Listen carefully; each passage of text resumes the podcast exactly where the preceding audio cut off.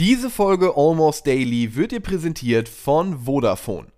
Mit der Vodafone Giga-Kombi hast du die Möglichkeit, deine Internet-, Mobilfunk- und TV-Verträge zu kombinieren und profitierst dabei von vielen Vorteilen. Denn wenn du deine Vodafone-Produkte kombinierst, gibt es nicht nur bis zu 15 Euro Rabatt monatlich, sondern auch unbegrenztes Datenvolumen für unterwegs und die Cyberversicherung für sicheres Surfen. Hier mal ein Beispiel. Kombiniere deinen bestehenden Vodafone-Mobilfunkvertrag mit einem Internetvertrag und du sparst jeden Monat bis zu 10 Euro und bekommst bis zu unbegrenztes Datenvolumen fürs Handy noch dazu. Du kannst also mit der Gigakombi mehr sparen, mehr surfen und auch von mehr Sicherheit und mehr Flexibilität profitieren. Für mehr Infos geh einfach auf vodafone.de slash gigakombi oder schau direkt in deinem Vodafone Shop vorbei. Und jetzt viel Spaß mit Almost Daily.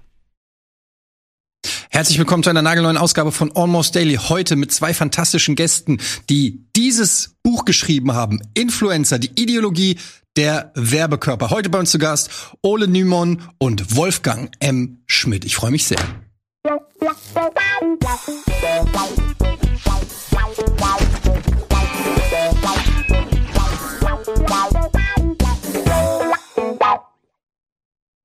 Außerdem heute am Start Florentin Will, meine Hallo, Damen und Herren. Guten Tag und herzlich willkommen bei uns Wolfgang und Ole.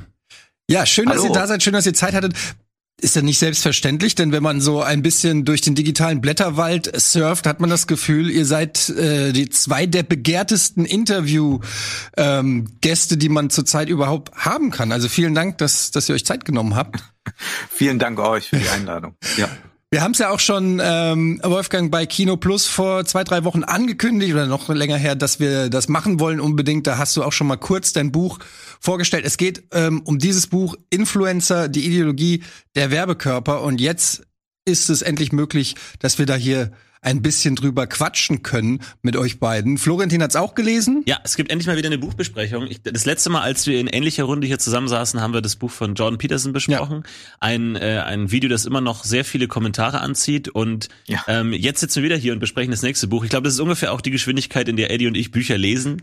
Äh, Das ist also nett, dass du, mich das damit, dass, dass du mich damit reinnimmst, aber ich lese noch viel, viel langsamer. Aber ich habe tatsächlich hier auch ähm, das Buch gelesen und viele interessante Sachen gefunden. Und das Lustige ist ja, das Interessante ist ja, dass wir ja eine große Schnittmenge zu diesem Thema einfach haben, weil wir auch im Internet unser Geld verdienen sozusagen, ähm, ob das mit Podcast, Videos oder was auch immer ist. Und insofern ein Thema, das mich ja auch persönlich sehr interessiert hat, aber mich hat auch vor allen Dingen interessiert, was ihr im Rahmen eurer Recherche so rausgefunden habt, denn ich gehe jetzt mal davon aus, dass das nichts ist, äh, also dass Influencer generell eher nur ein Thema für euch ist, wenn ihr euch damit journalistisch oder investigativ auseinandersetzt und jetzt nicht unbedingt regelmäßig Dagi B-Videos schaut.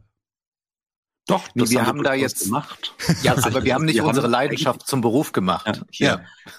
Aber wir haben simuliert eigentlich, ähm, dass wir uns wie normale Nutzer verhalten. Also wir haben tatsächlich äh, Ewigkeiten lang uns solche Videos angesehen. Es- Ich bin jeden Tag auf Instagram bestimmt immer noch eine halbe Stunde damit beschäftigt. Also zweimal am Tag mache ich das eigentlich, dass ich die Stories von so zehn Influencern mir angucke. Also ja, tatsächlich haben wir uns das alles äh, sehr exzessiv angeschaut.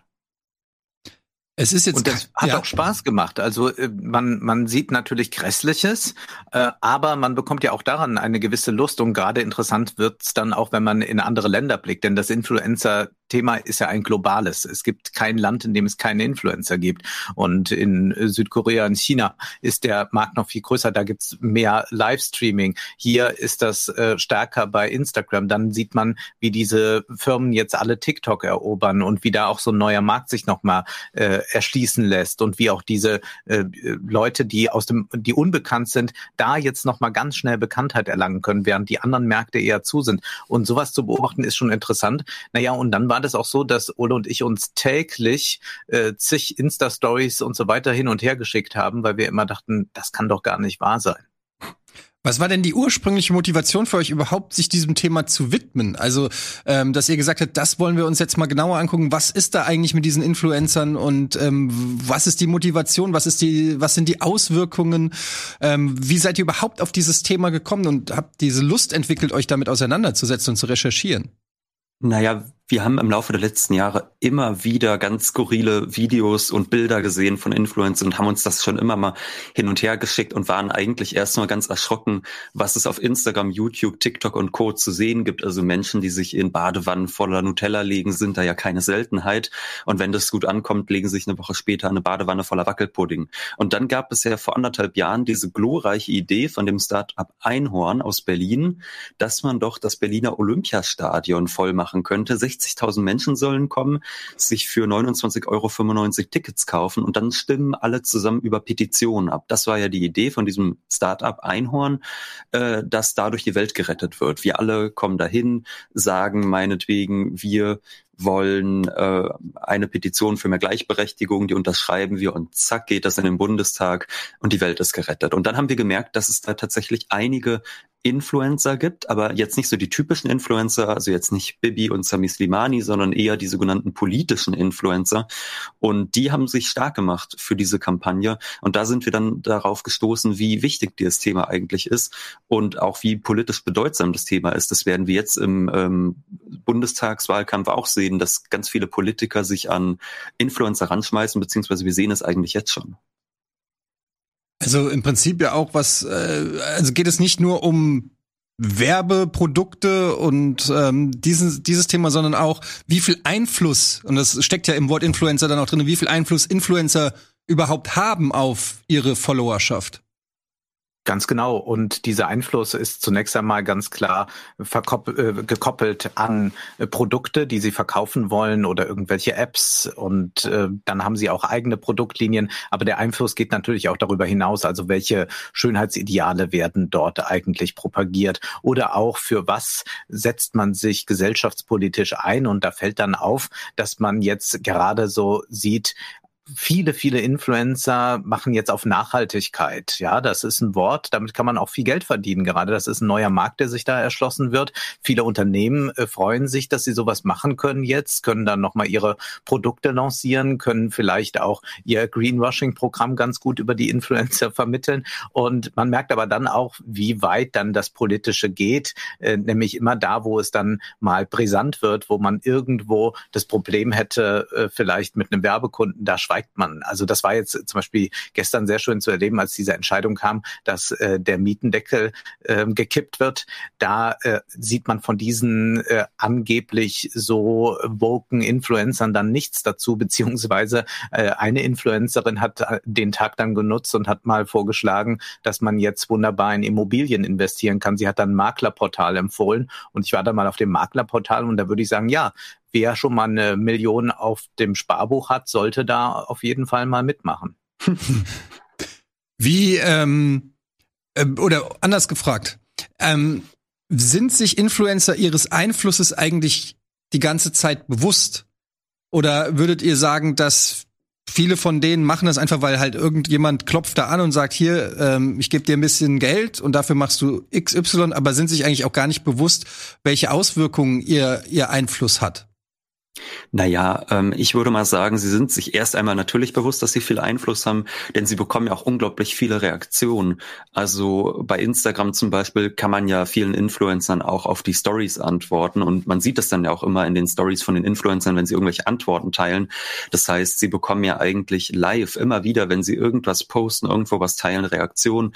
Von daher sind sie sich dieses Einflusses grob erstmal bewusst, aber wir würden sagen, dass sie natürlich über die genaue Art des Einflusses sich nicht immer bewusst sind. Denn es gibt ja einerseits einen Einfluss, der lässt sich zum Beispiel messen wie äh, der Einfluss von Werbung.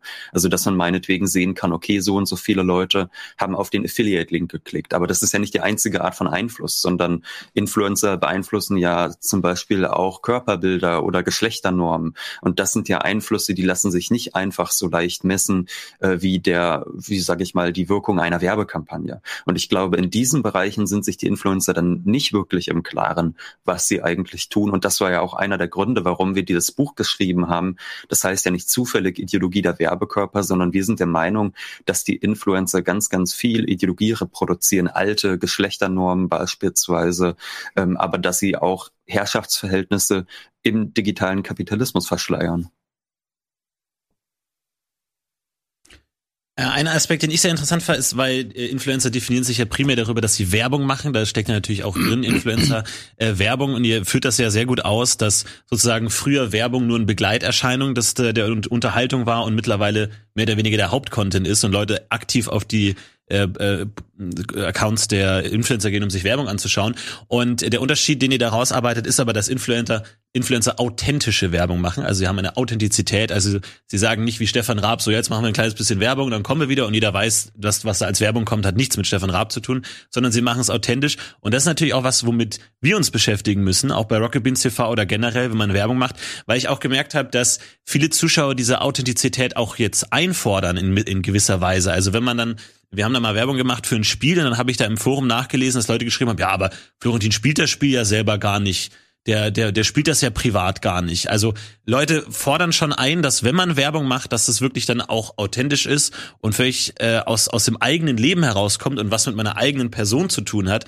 Und äh, da, da muss man dann schon natürlich gucken, wie man da die Balance hält. Einerseits, weil ich persönlich sehe, Werbung sollte so distanziert sein wie möglich, so dass man sich davon wirklich distanziert und sagt, das ist jetzt die Show und dann kommt die Werbung und die haben nichts miteinander zu tun. Aber man fragt sich natürlich auch, inwiefern hat man Verantwortung für das, was man Werbung macht. Ähm, also ich komme da schon immer mal in diese, sag ich mal, Authentizitätsfrage rein, in die einen da auch die Zuschauer verwickeln. Wie, wie seht ihr das? Ist das für euch ein Begriff, dem, mit dem ihr gar nichts anfangen könnt? Oder wie, welche Rolle spielt der für euch, diese Authentizität? Doch, das ist schon ein Begriff, der wichtig ist, beziehungsweise man kann ja auch von der Glaubwürdigkeit sprechen. Und das ist vielleicht der bessere Begriff. Und es ist jetzt unglaubwürdig, wenn man für Produkte Werbung macht, hinter denen man überhaupt nicht stehen kann, äh, wo man sagen würde, das, das geht aber gar nicht. Also klar, äh, bekomme ich auch Anfragen, irgendwelche Werbung zu machen auf meinem YouTube-Kanal jetzt, was ich nicht tue, äh, weil ich da ja nur Filmanalysen veröffentliche, aber es wäre äh, dann unglaubwürdig, wenn ich jetzt anfange, eine Serie zu loben, weil weil man mir Geld dafür geben will, dass ich eine Serie lobe. Da wird man unglaubwürdig. Oder wenn man irgendetwas bewerben wird, was überhaupt nicht äh, zu einem passt, was man nicht vertreten kann. Irgendwie, weiß ich nicht, äh, Werbung für die Waffenindustrie oder so. Und was äh, du jetzt aber ansprichst, ist natürlich, dass ähm, diese Distanzierung immer weniger gewollt wird, auch von Zuschauern, dass wir eigentlich nicht mehr so ein ironisches Zeitalter haben. Das merkt man ja auch, dass äh, manche Witze äh, dann auf Twitter nicht so zünden. Da kann Etienne ein Lied von singen. Ne? äh, da, äh, weil, weil diese ironische Haltung darüber, also dass ein Stefan Raab oder ein Harald Schmidt sagt, so jetzt kommt die Werbung, äh, wenn sie danach noch leben, geht's weiter. Äh, so, das ist äh, heute überhaupt nicht mehr ähm, machbar, sondern man muss es fühlen, man muss es sein. Und das finde ich eher problematisch und äh, ich glaube, äh, dass es immer bei Werbung äh, Konflikte gibt, aber wir müssen auch hier ganz klar unterscheiden. Natürlich finanziert man manchmal Dinge über Werbung, aber es geht einem ja um was anderes. Also ihr macht eine Unterhaltungsshow und die kostet was und die muss irgendwie finanziert werden. Da habt ihr Zuschauer, die das unterstützen und dann noch Werbepartner, die das unterstützen. Bei den Influencern ist es aber wirklich anders die machen primär Werbung. Also Werbung ist ihre Hauptunterhaltung. Das ist nicht, dass die Leute sagen, naja gut, ich lasse mal die Werbung über mich ergehen, sondern die Leute gucken bei Instagram und sonst wo Werbung gern. Und das finde ich schon absurd. Funktioniert aber nur, wenn man die ganze Zeit so tut, als sei das jetzt äh, lebenserfüllend, sich diese Creme aufs Gesicht zu schmieren. Aber mal anders gefragt, was ist so verwerflich daran, dass man, ähm, dass man Werbung gerne guckt. Und würdest du unterstellen oder würdet ihr unterstellen, dass wenn äh, Dagi B äh, sich irgendeine Creme ins Gesicht schmiert, dass sie nicht wirklich auch diese Creme mag? Das weiß man ja nicht. Vielleicht mag sie die ja wirklich. Also vielleicht ist das ja authentisch. Vielleicht ist das wirklich eine Creme, die ihr äh, Glücksgefühle kann ja sein, dass, dass sie das glücklich macht, so eine Creme gefunden zu haben. Ja, ähm, wir würden mal es folgendermaßen sagen, wir haben erstmal nicht gar nicht mal ein grundsätzliches Problem mit Werbung. Das muss man, glaube ich, zuallererst sagen. Wir, bei uns ist es zum Beispiel auch so, dass wir manchmal in unserem Podcast äh, Werbung zulassen, dass da meinetwegen ein neues Buch bei Surkamp erschienen ist oder so. Äh, das stellen wir dann vor. Aber das ist sehr, sehr klar von dem eigentlichen Inhalt getrennt. Also wir haben ja auch einen Podcast, wo wir über Wirtschaftsthemen sprechen. Das haben wir, glaube ich, zu Beginn jetzt gar nicht gesagt, aber wir haben einen Podcast. Und ähm, da kann es durchaus auch mal passieren, dass eine Werbekorb Kooperation reinkommt, die ist aber genau wie bei euch dann ganz klar getrennt, dass man wirklich sagt, hier ist der Inhalt, hier endet der Inhalt, hier kommt die Werbung, hier endet die Werbung und dann geht's weiter. Bei den Influencern verschmilzt das aber und ich bin mir auch sicher, dass es viele Influencer gibt, die hinter den Produkten, die sie bewerben, auch gewissermaßen stehen. Also ich meine, jemand wie Bibi zum Beispiel produziert ja sogar eigene Produkte, ne, diese Bilou-Reihe. Äh, und da würde ich ganz sicher davon ausgehen, dass sie das tatsächlich auch für gute Produkte hält. Also es geht uns nicht darum zu unterstellen, dass die Leute etwas bewerben, das sie für Schrott halten, sondern was wir für kritisch erachten, ist, dass der einzige Inhalt bei den Influencern Werbung ist. Also an Werbung ist nicht per se irgendetwas schlimm, aber wenn die Menschen sich eigentlich fast nur noch Werbung ansehen äh, als Inhalt und nicht einen Inhalt, der dann zwangsläufig auch mal mit Werbung unterfüttert ist, dann ist das schon eine etwas seltsame Entwicklung. Und die Influencer werben ja einerseits direkt also zum Beispiel, wenn Sie sagen, hier ist das neue Produkt von Bilou. Aber auch sonst geht es ja eigentlich fast immer nur um Konsum. Es sind Challenges wie, ich stecke ein iPhone in den Mixer. Also Julienko hat alleine vier, fünf Videos, wo er iPhones zerstört. Oder ich gehe zu DM und gucke, ob ich in fünf Minuten 300 Euro ausgeben kann. Solche Challenges, die kennen wir auch. Das heißt, es geht die ganze Zeit nur eigentlich um, um Konsum und um Werbung. Und ich glaube, das ist schon eine Entwicklung, die man kritisch sehen muss, weil das Unterhaltungsfernsehen früher mal mehr geboten hat. Und es ist ja auch ein Unsinn, äh, der zum Teil da verkauft wird. Also bei manchen Produkten habe ich da meine Zweifel, ob die da so dahinter stehen. Also wenn man einen Adapter für das Handy bewirbt, mit dem man sich die Zähne pleatschen kann. Also wer kann das wirklich glauben, dass das geht? Also offenbar haben sie es aber geschafft, äh, ihre Follower äh, so abhängig zu machen von diesen Werbebotschaften, dass sie auch noch diesen Unsinn bestellen. Und das ist jetzt nur ein Beispiel. Man sieht auch gerade bei diesen Influencern, die werben ja jeden Tag Tag und die werben jeden Tag mehrmals. Und da diese Stories ja auch wieder verschwinden, äh, ist das ja dann häufig so, dass die äh, 17 verschiedene Cremes innerhalb von drei Monaten bewerben. Da würde ich sagen, da kann nicht bei jeder Creme das größte Glücksgefühl sein. Da würde ich sagen, das ist dann Professionalität, dass sie es so machen. Die Sache ist nur, dass sie permanent so tun, als seien sie eigentlich die gute Freundin, der gute Freund, der jetzt einen Ratschlag geben will. Mhm. Äh, hier nimm das mal, das hat mir auch geholfen. Und das ist in höchstem Maße verlogen. Und ich möchte ja eigentlich die schöne Lüge wieder zurück. Ja, ich möchte einfach ähm, eine gute Werbekampagne sehen, ähm, wo mir gesagt wird, wenn man dieses Parfum aufsprüht, dann hat man es geschafft. Dann, dann liegen einem alle zu Füßen.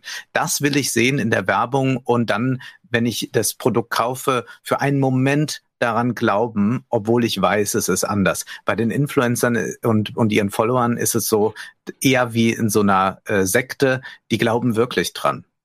Also das klingt ja so, als ob das ähm, als ob ihr denen eine gewisse Perfidität unterstellt, weil so wenn Teil, also ja. ne, wenn ich jetzt eine Nintendo Werbung sehe oder auch gehen wir zurück in die Vergangenheit, Clementine macht Werbung für Waschmittel, da wird einem auch immer erklärt, ja, wenn du mit diesem Waschmittel wäschst, dann ist Happy World.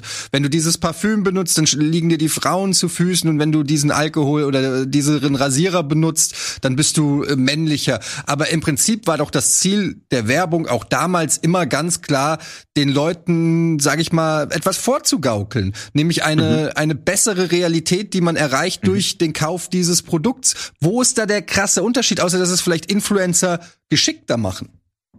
Naja, sie suggerieren eine Authentizität, die es in dieser Form einfach nicht gibt. Das ist etwas ganz Verrücktes. Also wenn äh, Thomas Gottschalk früher für Haribo geworben hat, zum Beispiel, dann wusste man nicht, ob dieses öffentliche Image wirklich dem Privaten entspricht.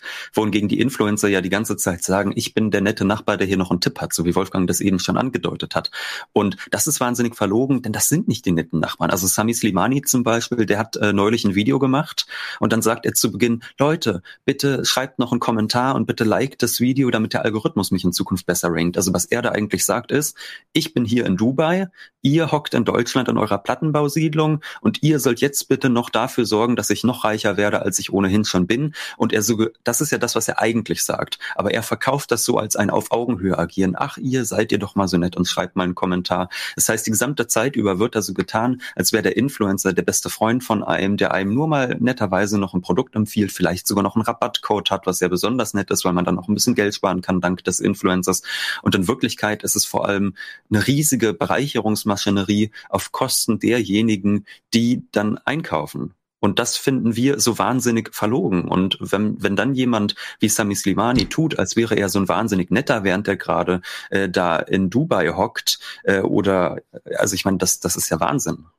Und ich glaube auch, wir sind doch inzwischen ähm, diese andere Werbung, da, die haben wir doch äh, gelernt äh, zu interpretieren. Also natürlich will man sich irgendwelche Dinge kaufen und glaubt dadurch ein bisschen besser auszusehen, ein bisschen besser zu riechen, was auch immer. Und natürlich werden auch so Bilder erzeugt. Aber wir wissen ja, äh, wenn ich diese äh, in den 90er Jahren diese Unterhose da gekauft habe von der Marke, die wir jetzt nicht nennen, dann werde ich nicht zu Mark Wahlberg, auch wenn der die beworben hat. Da war immer eine ganz klare Differenz da. Und jetzt wird aber die ganze Zeit so getan, dass wenn man diese Produkte noch kauft und wenn man noch mal ein paar Mal kräftig liked, dann wird man genauso sein und vor allem genauso erfolgreich sein. Das ist ja auch so eine Erfolgsideologie, die da vorhanden ist. Da muss man sagen, nein, nur ganz wenige können eben erfolgreiche Influencer sein. Der Rest ist dazu verdammt, Follower zu sein, damit diese Influencer immer äh, reicher werden und Reichweiten stärker werden.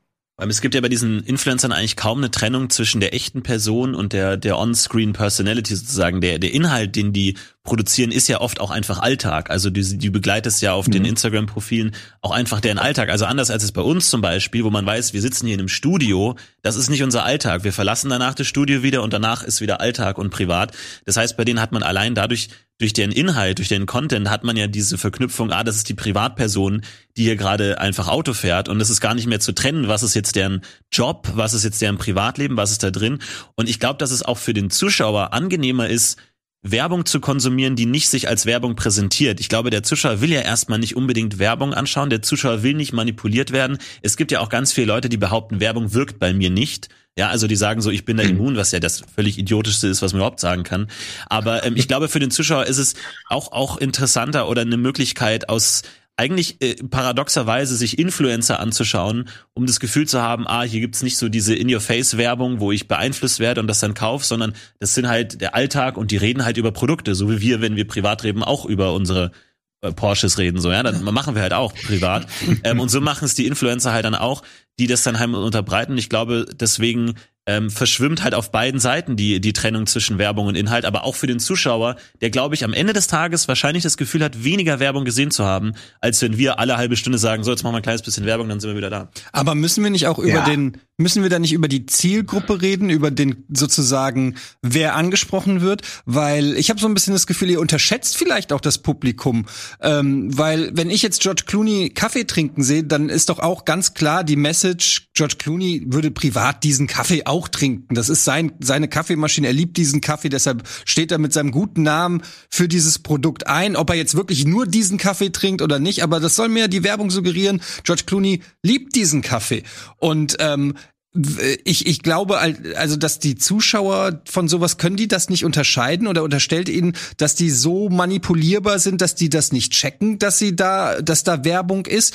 Oder würdet ihr eher sagen, dass da auch so eine blinde Volk Gefolgschaft irgendwie ist, dass, dass wenn Bibi sagt, kauf mein Shampoo, ja. ja, dann kaufen wir das Shampoo, egal äh, Shampoo, weil es halt Bibi sagt. Aber das kann ja dann nur was Kinder sein, weil erwachsene Menschen ja. lassen sich doch nicht so leicht manipulieren. Oh, oh, oh, ja, das, das wäre schön. Das hatten wir natürlich anfangs gedacht. Das ist so ein Teenie-Problem. Das ist halt wie Boybands und irgendwann wächst man raus. Aber was wir jetzt gerade bei Instagram erleben können in Deutschland, in anderen Ländern ist das schon länger der Fall, ist, dass wir einen enormen Boom haben von erwachsenen Influencer, die für erwachsene Leute influenzen. Da sind die Mummy-Influencer, die Millionen Follower haben und genau sagen, wenn man eine gute Mutter sein will, dann muss man dieses Produkt dem Kind kaufen. Das heißt, auch alle, die sich das Produkt nicht leisten leisten können, sind dann eher keine gute Mutter.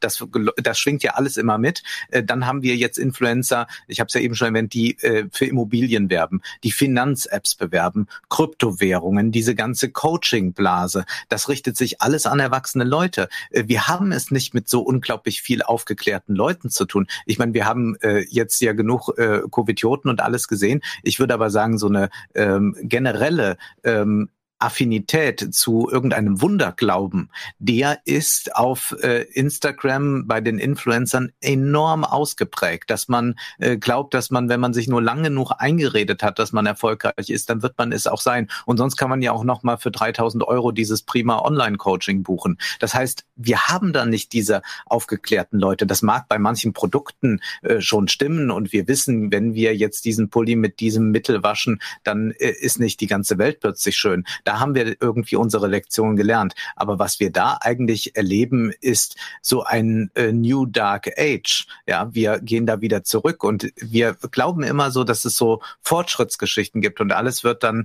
besser. Aber wir haben doch gerade auch äh, politisch so äh, mit Trump gesehen, nee, äh, es kann doch sein, dass die Leute plötzlich einen Unsinn glauben, wo man dachte, ja gut, die Lektion hat ja jeder gelernt, als er das Alphabet äh, mal äh, beigebracht bekommen hat. Und das ist aber nicht der Fall. Und ich würde eher sagen, dass äh, dadurch, dass die ähm, so auf Du und Du mit uns kommunizieren, einen viel größeren Einfluss haben und dass wir genau das nicht durchschauen, weil wir bei George Clooney immer noch sehen, das ist der Star und wir wissen nichts über den privaten George Clooney. Von Cary Grant gibt es diesen schönen Satz, auch ich wäre gerne mal Cary Grant. Ja, also selbst Cary Grant kann nicht Cary Grant sein. Und das äh, ist etwas, was bei den Influencern nicht der Fall ist, weil die auch nicht anders sind. Also ich will es mal ganz drastisch ausdrücken, ich glaube jetzt nicht, dass Bibi und Julienko ihre Videos drehen und äh, danach sagen, so, Arbeit für heute getan, jetzt äh, gucken wir uns mal noch zwei Filme von Jean-Luc Godard an.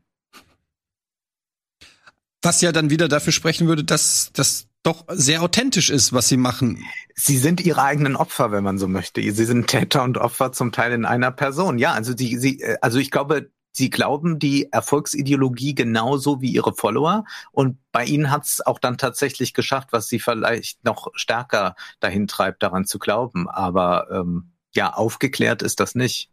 Konntet ihr denn, ihr habt euch jetzt ja intensiv befasst mit Influencern, habt wahrscheinlich viele verschiedene gesehen.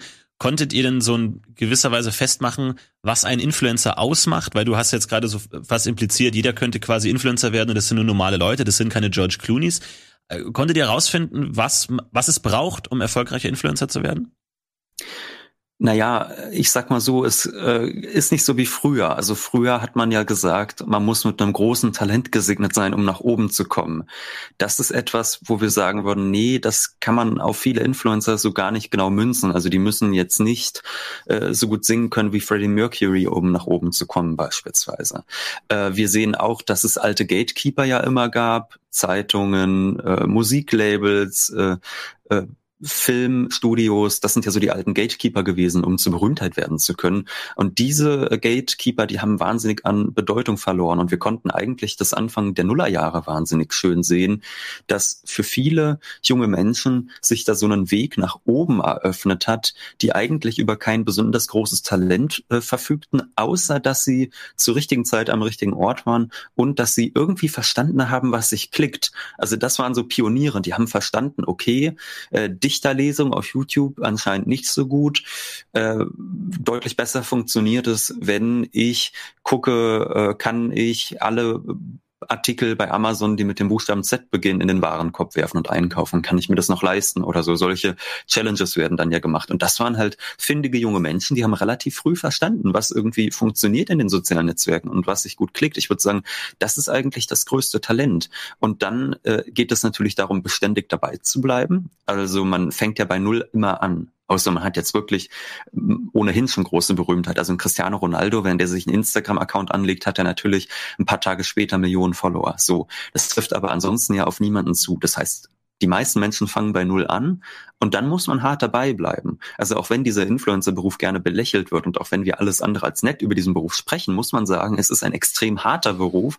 Es sind Menschen, die jeden Tag Content produzieren unabhängig von der Qualität des Contents, wir würden sagen, es ist größtenteils kitschiger Schund, aber es ist äh, sehr, sehr viel, was produziert wird, was mitunter auch technisch durchaus äh, anspruchsvoll aufbereitet wird. Das heißt, eigentlich geht es darum, zur richtigen Zeit am richtigen Ort zu sein, zu erkennen, was sich klickt und beständig zu sein. Das sind, würden wir sagen, die drei wichtigsten Dinge.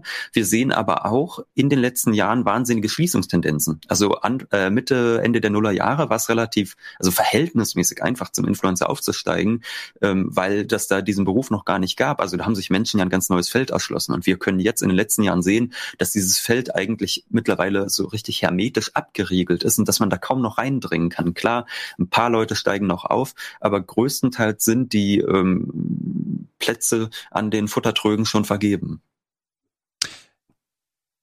Ich ähm, möchte mal ganz kurz auf nochmal auf dieses Thema ähm, dieses Idealismus ähm, oder dieses Idealbild, was teilweise auch verkörpert wird von Influencern. Ihr äh, äh, habt dem Ganzen auch ein Kapitel ähm, spendiert und äh, da, da ist mir der Satz aufgefallen, der Körper des Influencers ist hyperhygienisch, innerlich und äußerlich.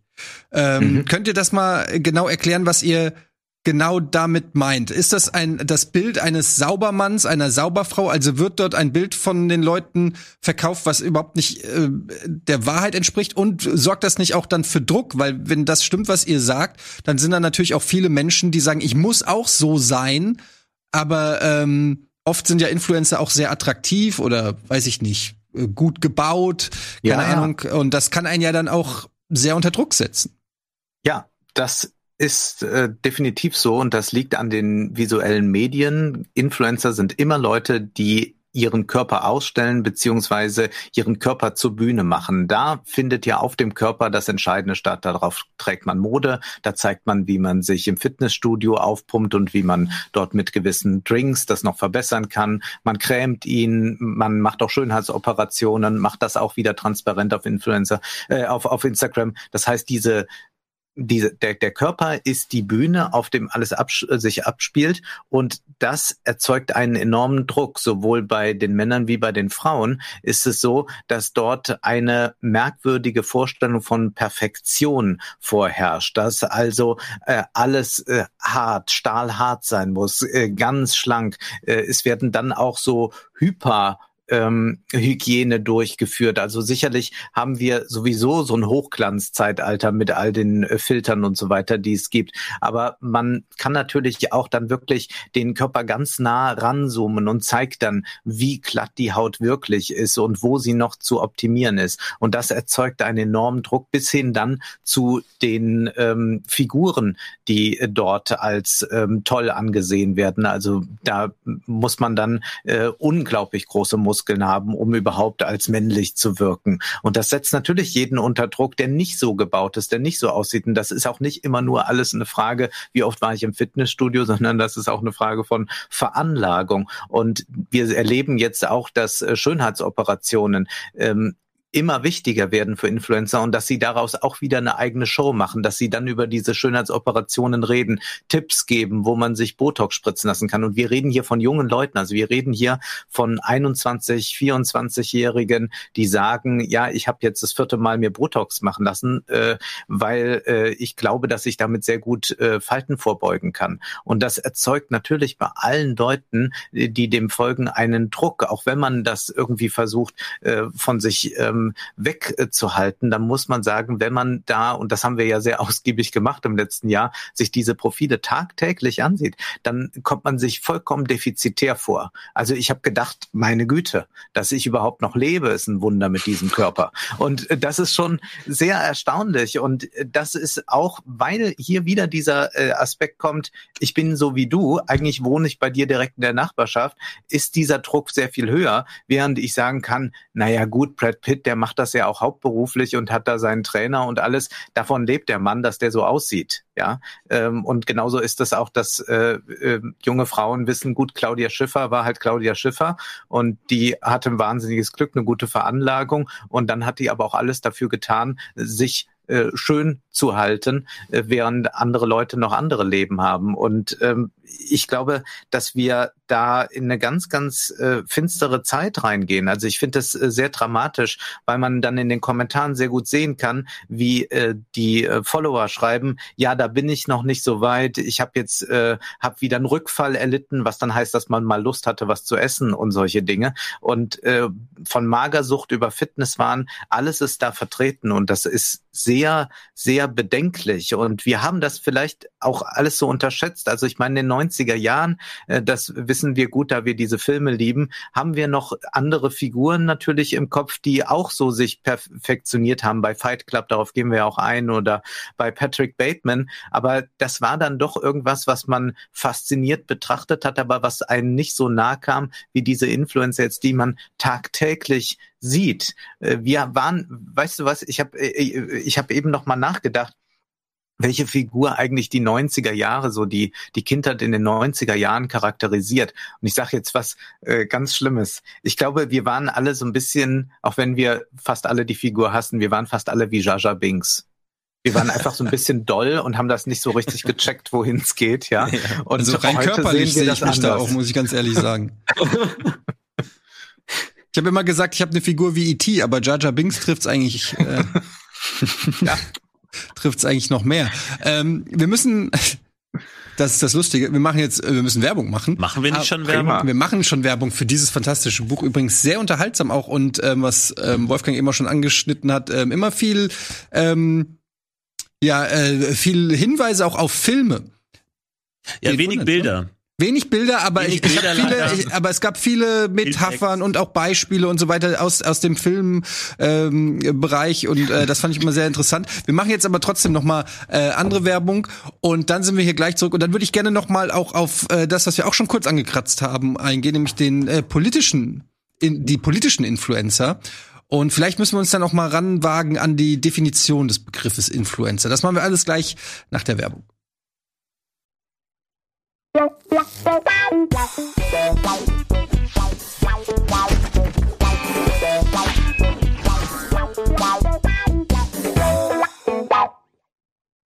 Herzlich willkommen zurück zu Almost Daily und heute zwei fantastische Gäste, Ole Nimon, Niemön, nee, Nimon. Nimon. Wieso kann ich, dieses OE, ich, es ist ein Reflex, das als Ö auszusprechen. Es tut mir sehr leid. Und Wolfgang M. Schmidt über ihr neues Buch Influencer.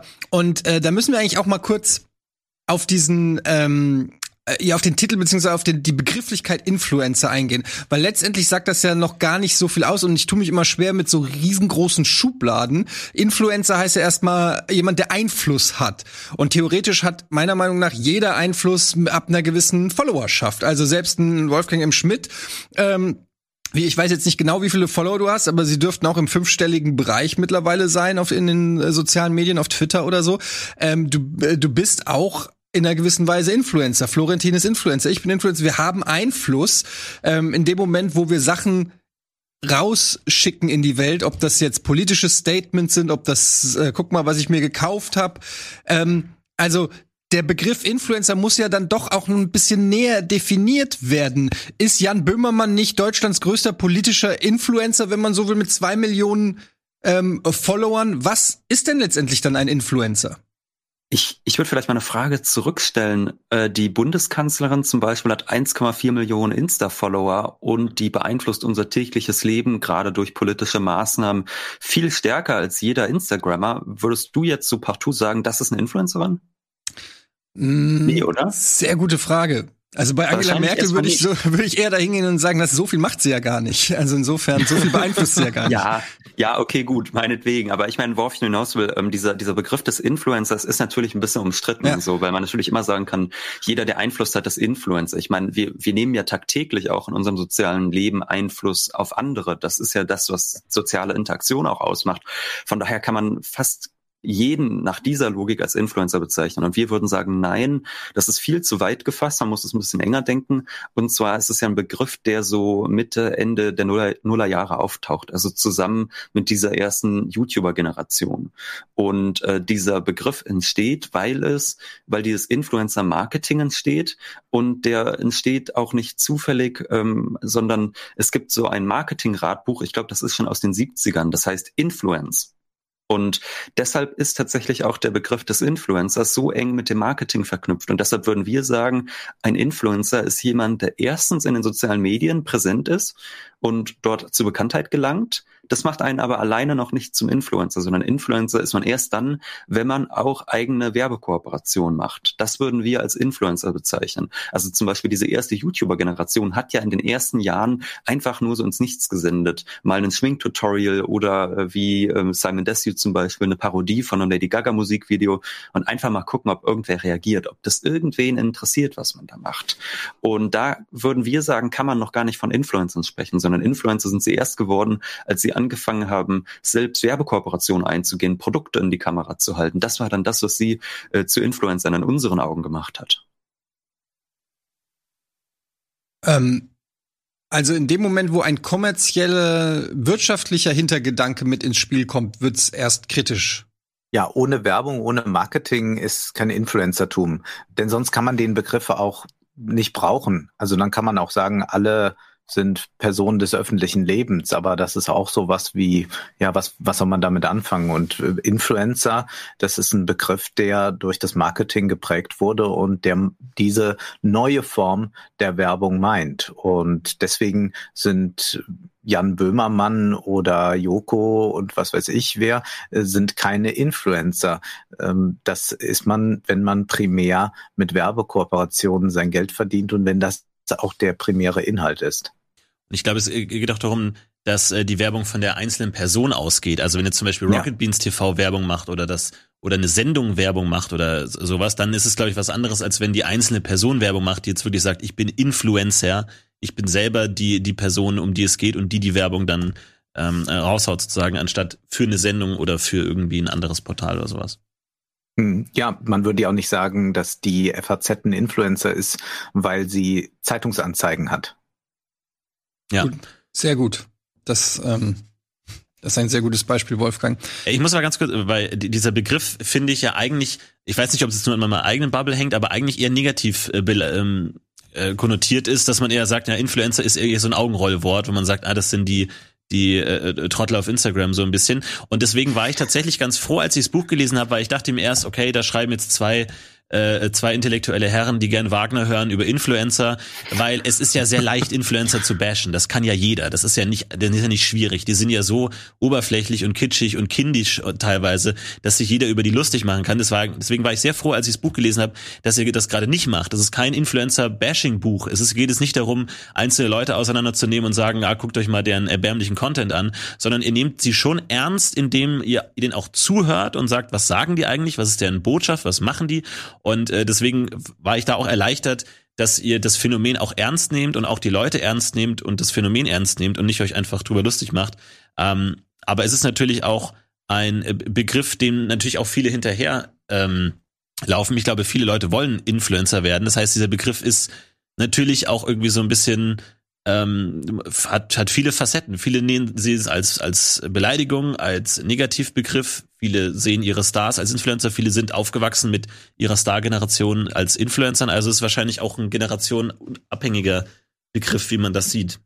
Ja, ich glaube, dass das ja immer mehr jetzt in allen Generationen verbreitet ist. Ich denke auch noch ist es eher ein junges Phänomen, aber die Leute werden ja äh, dann auch mit den Influencern alt, beziehungsweise auch viele ältere Leute sind bei Instagram und bei TikTok kann man das auch erleben, dass das Publikum jetzt dort immer älter wird, was auch einfach daran liegt, dass TikTok ähm, ganz, ganz stark im deutschen Privatfernsehen geworben hat. Und dort erreicht man ja jetzt nicht 13-Jährige, sondern eher 33, 43-Jährige, die dann plötzlich auch mit TikTok anfangen und dann auch offen werden für solche Influencer-Botschaften. Und ja, es ging uns jetzt überhaupt nicht darum, einzelne Leute vorzuführen. Wir haben ja auch keine Namen in diesem Buch genannt, denn wir wollen das ja symptomatisch betrachten und jetzt nicht sagen, na, dieser Influencer ist besonders Knülle. Äh, vor allen Dingen ist es auch Quatsch, das zu machen, denn wir stellen fest, einen Tag später findet man noch was viel Bekloppteres eigentlich.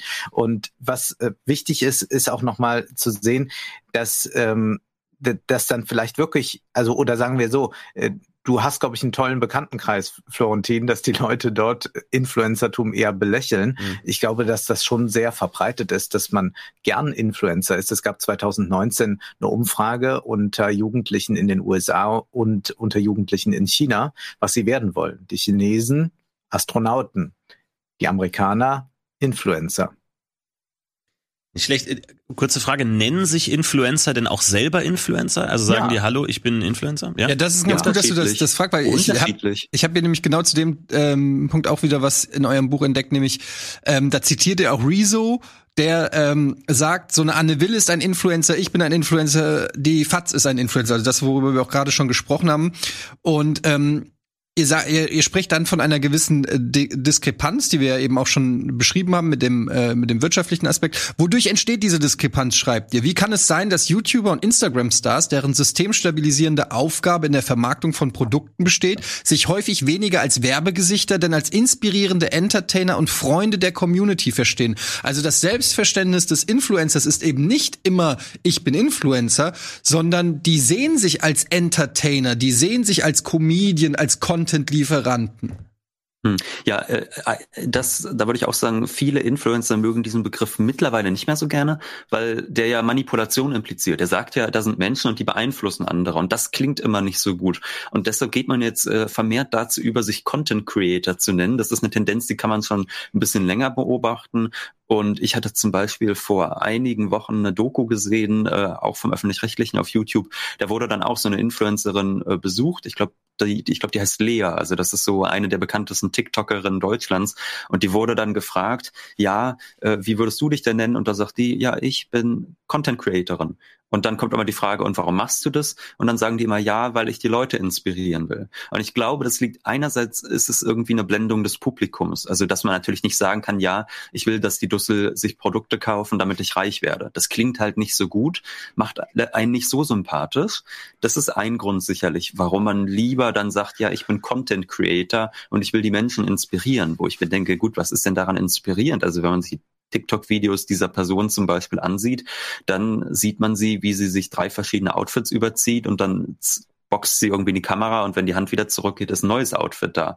Das macht ihr halt fünfmal die Woche so Videos, wo ich die einfach sagen muss, gut, ja, das ist, äh, es ist ja jeden Tag dasselbe. Es ist ja nichts inspirierend daran. Und ich meine, die Kleidung ist jetzt auch nicht irgendwie wagemutig oder so. Das ist jetzt auch nicht Haute Couture. Da ist nichts dran interessant. Aber es gucken äh, Millionen Menschen es gucken Millionen Menschen interessanterweise und äh, genau deshalb, also genau darüber waren wir erstaunt und auch erschrocken und haben das Buch geschrieben. Aber das ist sicherlich der eine Grund, äh, dass die Influencer so ein bisschen das Publikum blenden wollen und das klingt halt doof, wenn man sagt, ich will reich werden durch euch. Andererseits ist es aber auch tatsächlich so, dass sich für viele Influencer dieser Weg nach oben wirklich so abzeichnet. Die haben ja nicht begonnen als Werbefiguren, sondern die haben begonnen, indem sie Blödelvideos machen zum Beispiel oder indem sie Schminkvideos machen und die sind erst später dazu übergegangen, dann damit auch Geld zu verdienen. Und von daher sehen sich viele Influencer selbst gar nicht primär als Werbefiguren, sondern als Entertainer, die auch nebenbei werben, obwohl es mittlerweile auch andersherum ist eigentlich.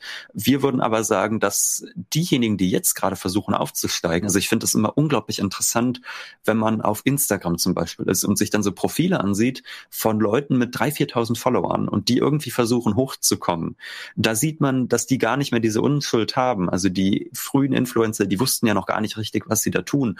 Und so eine Bibi hat ja nicht ihre Karriere begonnen und gesagt, ja, äh, in zehn Jahren möchte ich mal äh, noch ein Ferienhaus in Spanien haben, wo die Garage alleine so groß ist wie eine Dreizimmerwohnung.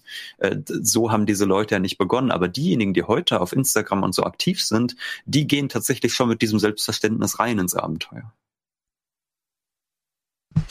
Was ich auch ähm, ab und zu beobachte, ist, dass äh, dadurch, dass diese Verknüpfung von Influencer, Content Creator und Zuschauern so eng ist, die teilweise sich auch darüber freuen, wenn jetzt ein Content Creator zum Beispiel sagt, ah, ich habe jetzt hier den Werbedeal, meinen ersten Werbedeal habe ich und die Leute feuern die Person an und sagen, ah, herzlichen Glückwunsch. Also die sozusagen diesen Weg nach oben begleiten, wo natürlich solche mhm. Werbedeals auch in gewisser Weise ein Ritterschlag sind, wo man sagt so, ja, jetzt bist du angekommen, jetzt hast du es geschafft, das ist dein Durchbruch und alle Leute, die der Person folgen, freuen sich natürlich auch dann dafür. Das heißt, es wird natürlich auch so ein bisschen als Währung gesehen, wie äh, erfolgreich man ist irgendwie, vielleicht auch ähnlich, wo, keine Ahnung, im Rap oder so, wo man dann präsentiert, wie wahnsinnig reich man ist und das aber eher gut ankommt bei den Leuten, anstatt zu sagen, ah, was ist das für ein Angeber, äh, kann es natürlich bei Instagram manchmal auch so sein, dass sie sagen, ja, jetzt habe ich meinen Werbedeal und dann, ja, okay, du hast es geschafft.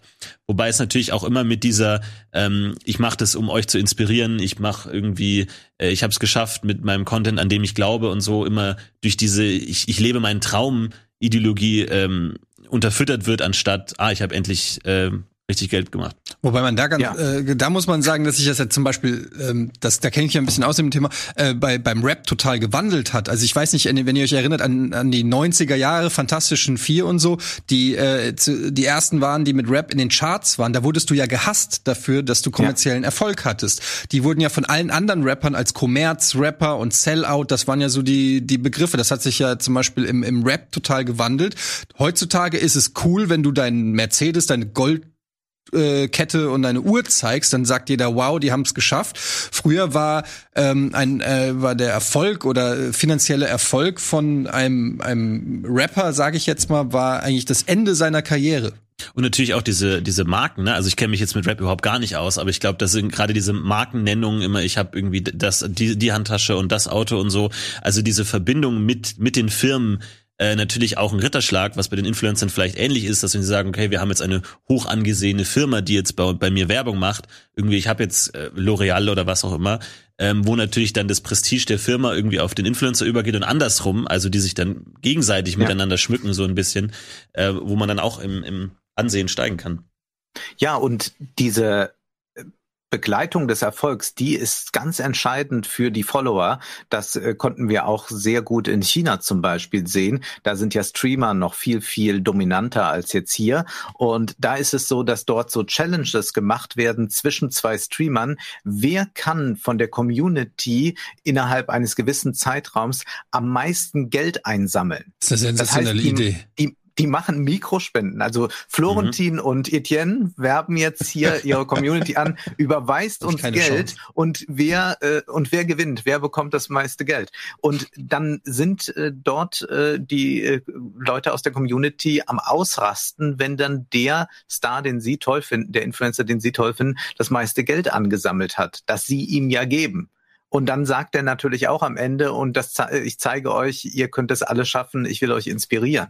Wo ich auch denke, da kann man nicht mehr so von einem ironischen oder einem aufgeklärten Publikum, das, das, also das, da, da stimmt eigentlich äh, gar nichts mehr. Und das ist so erschreckend zu sehen. Und das ist auch so besorgniserregend, weil man ja jetzt ganz viele junge Leute hat, äh, die Kinder hat, die damit aufwachsen und die schon diese Kinder-YouTuber sehen. Da gibt es ja auch schon unendlich viele in Deutschland, die auch schon mit sieben, acht Jahren Influencer sind und dann Produkte äh, verkaufen an Kinder und Kindern einreden, was sie alles haben müssen. Und ja, das ist eigentlich eine ganz dramatische Entwicklung und die macht einen auch sehr traurig, weil ich ja durchaus bei aller Kritik an Hollywood und so die Unterhaltungskultur wahnsinnig liebe.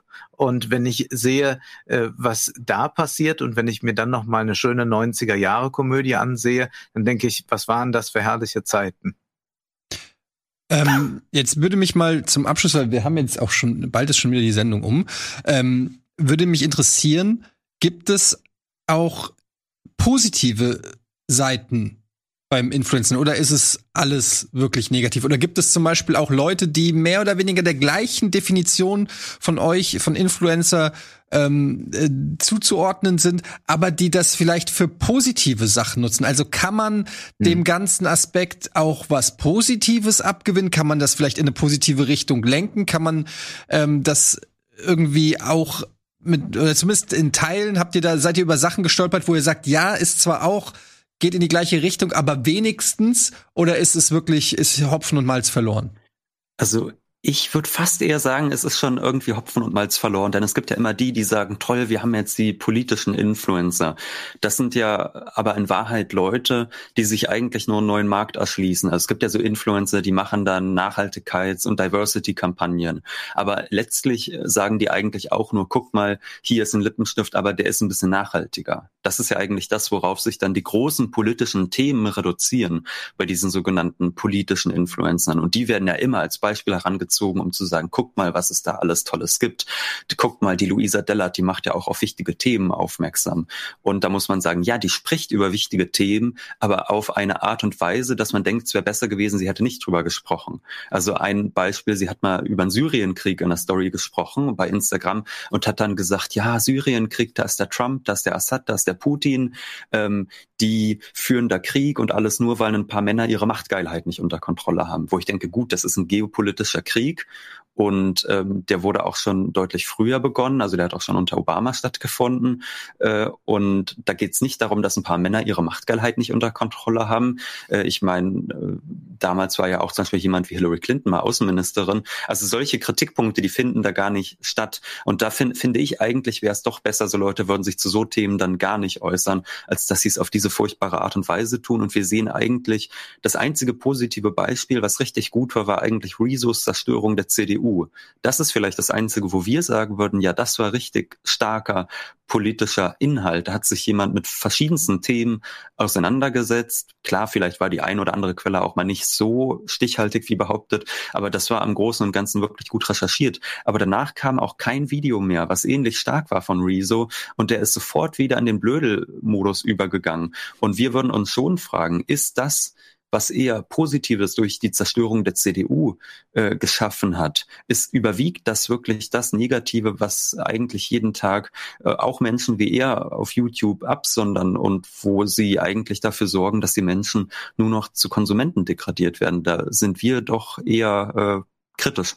Eine positive Sache will ich vielleicht noch ansprechen, nämlich, dass es in der Nische durchaus Leute gibt, die mit einem dezenten Influencer-Marketing ihre Leidenschaften finanzieren können. Also Stichwort Angeln, das ist ja etwas sehr Großes. Und ja, da sind Leute, die angeln, äh, die haben da jetzt eigene YouTube-Kanäle und sind auf Instagram und so und die werben auch mal für eine Angel. Da würde ich sagen, wo ist das Problem? Das ist auch eine Influencer-Marketing insofern, als sie sagen, ich benutze die gern und all das. Aber da haben wir was in der Nische und damit damit können die diese Leidenschaft finanzieren und haben einigermaßen äh, ein Auskommen damit. Genauso auch beim Bauen. Da gibt es ja einige, die äh, ganz äh, lustige Sachen bauen, also die keinen Sinn ergeben, also keine funktionale Seite haben, diese Dinge, die gebaut werden, sondern man sagt einfach, man baut, weil man Lust hat, Handwerker zu sein. Und da, glaube ich, kann schon das ein oder andere in der Nische passieren. Und da kann man sich auch von irgendwelchen Gatekeepern unabhängig machen und kann äh, sehen, dass man äh, seine eigenen Inhalte macht. Aber da haben wir immer nur ein ganz dezentes ähm, Marketing, Influencer-Marketing. Da geht es eher so wie bei der Zeitung darum, man hat eine Anzeige, die finanziert, dass man Journalisten rausschicken kann, die einen Artikel schreibt. Aber sonst, das Influencer-Marketing als solches, das bietet da wenig Chancen. Und da würde ich sagen, zeigen ja wir alle jetzt gerade, wie wir miteinander sprechen, ja auch, dass man äh, das Internet auf andere Art äh, nutzen kann und dass so etwas wie die Rocket Beans äh, stattfinden stattfinden kann, äh, dass man eben nicht äh, sagt, wir machen einen Kanal, wo wir von morgens bis abends äh, Schmink- und Fitness-Tutorials anbieten und die Leute zumüllen mit irgendwelchen Rabattcodes, sondern man sagt, wir machen gute Unterhaltung und zwischendurch muss die auch mal finanziert werden. Und da zeigt man eigentlich, was mit dem Internet möglich wäre. Und das Traurige ist, dass gerade das andere, die schlechte Seite des Internets, so dominant ist. Und ja, es ist zu hoffen, dass ähm, man ein bisschen wachrütteln kann, dass man sieht, es gibt noch was Vernünftiges. Man kann auch lieber vielleicht mal eine gute Unterhaltungsshow sich ansehen oder einen vernünftigen Podcast hören. Ah, jetzt gibt's ja noch äh, dieses gesamte Feld der äh, gesetzlichen Regelungen rund um Werbung. Inwiefern muss Werbung mal äh, markiert werden? Inwiefern muss es bei dem Tweet dabei gestehen, bei dem TikTok und sowas? Äh, gibt es da auch äh, politische Forderungen oder gesetzliche Forderungen, die ihr habt, äh, wie man hier Werbung besser äh, markieren soll oder sichtbar machen kann?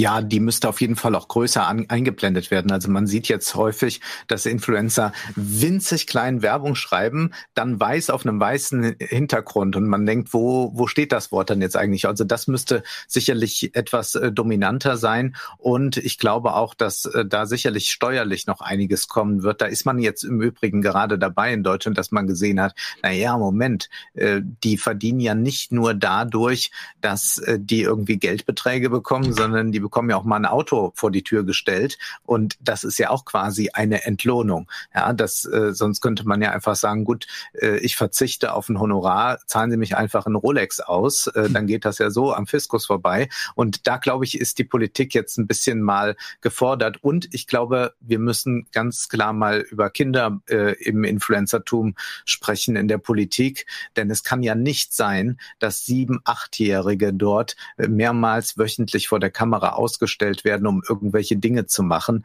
äh, damit ihre Eltern ein lustiges Leben haben. Und äh, da glaube ich, wäre das schon mal eine Frage, ähm, den Kinderschutz mal zu überdenken und dem digitalen Zeitalter anzupassen.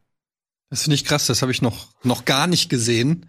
Mhm. Ähm, ich weiß aber, dass es Menschen gibt, die ja generell sich und auch dann ihre Kinder sozusagen gerade auf Instagram oder so inszenieren. Das finde ich schon teilweise manchmal schwer zu ertragen, aber da denke ich mir, gut, das ist jedes von jedem persönlich die Entscheidung, wobei die Kinder ja da wahrscheinlich keinen Einfluss drauf nehmen können. Aber ähm, dann wirklich die eigenen Kinder sozusagen zu Ver Verkäufern zu, äh, zu machen, finde ich schon ähm, schwierig als jemand, der zwei kleine Kinder hat, die auch irgendwelche Minecraft-Videos gucken und ich muss da mittlerweile äh, richtig drauf achten, ähm, was da so auf YouTube abgeht, weil das sehr sneaky ist teilweise. Wenn dann mhm. der Minecraft-Let's Player plötzlich anfängt, seine eigene Kuscheltierlinie sozusagen anzupreisen und mein jetzt bald achtjähriger der will alles haben. Also Kinder sind natürlich extrem beeinflussbar.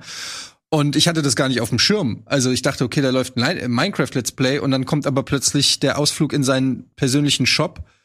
Ähm, ja, das ist nochmal ein komplett anderes Thema. Ich glaube, deswegen ja, ist das Buch auch sehr, sehr gut geeignet für Eltern oder auch Lehrer, die vielleicht jetzt anders als wir nicht jeden Tag das damit hab zu tun gedacht, haben. Ja.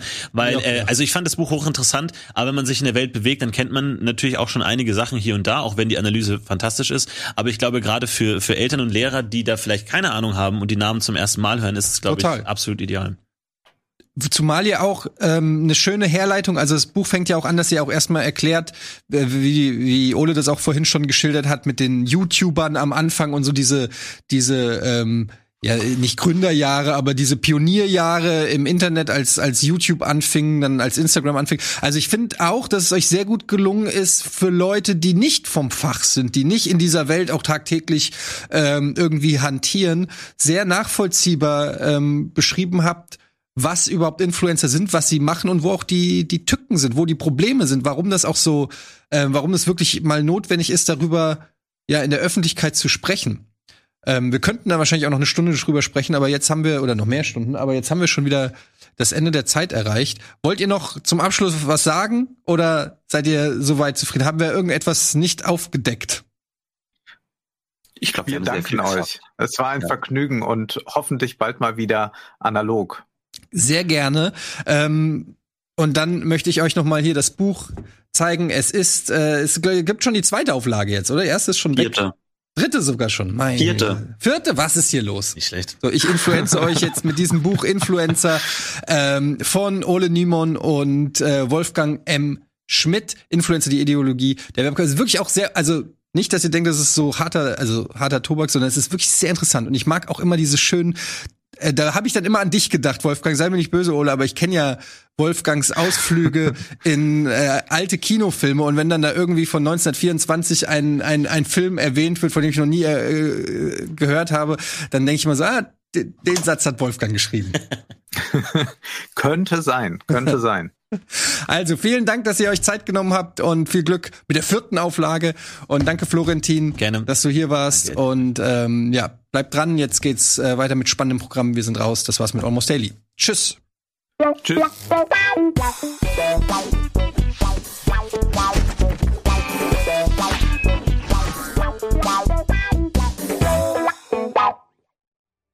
Diese Sendung kannst du als Video schauen und als Podcast hören. Mehr dazu unter rbtv.to slash almostdaily. Diese Folge Almost Daily wurde dir präsentiert von der neuen Vodafone Gigakombi. Zusammen und schlagbar.